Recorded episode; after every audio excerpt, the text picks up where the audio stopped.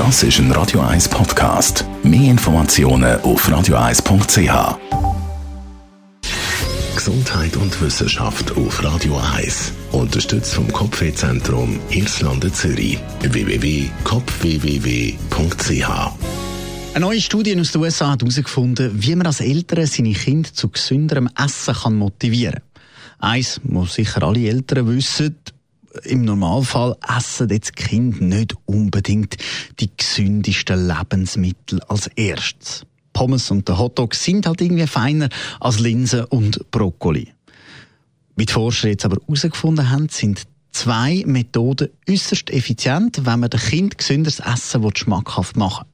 Zum einen, dem Kind das gesunde Essen mehrmals anbieten und die Vorteile vom gesunden Essen genauer herausheben als einfach nur sagen, es ist gesund. So soll man genau sagen, was es hilft. Zum Beispiel die Linsen, die helfen beim Wachsen und beim schneller Rennen. Oder äh, wenn es zum, ums Gemüse geht, dann hilft das, dass man eben weniger krank wird. Die Forscher sagen, so positive Ernährungsinformationen, die Ziel der Kind ansprechen, motivieren, zum anfänglich Ungeliebte doch wieder einmal zu probieren und zu essen. Beim ersten Ansatz soll man dem Kind eben immer wieder das gesunde Essen anbieten und halt auch ein bisschen erleben lassen. Das heisst, einmal in die Hand nehmen, dran schmücken, vielleicht mit der Zunge abschlecken lassen und so weiter, dass es eben nicht nur ein Essen, sondern ein Erleben wird.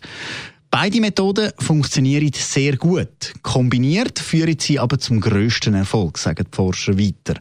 Auch eine stressfreie Esssituation tut das Ganze sehr gut unterstützen und dass auch schon ein paar Löffel probieren bei jeder Mahlzeit den Effekt können unterstützen und halt dazu führen, dass man dann vielleicht früher seine, später seine Essgewohnheiten so richtig anpassen.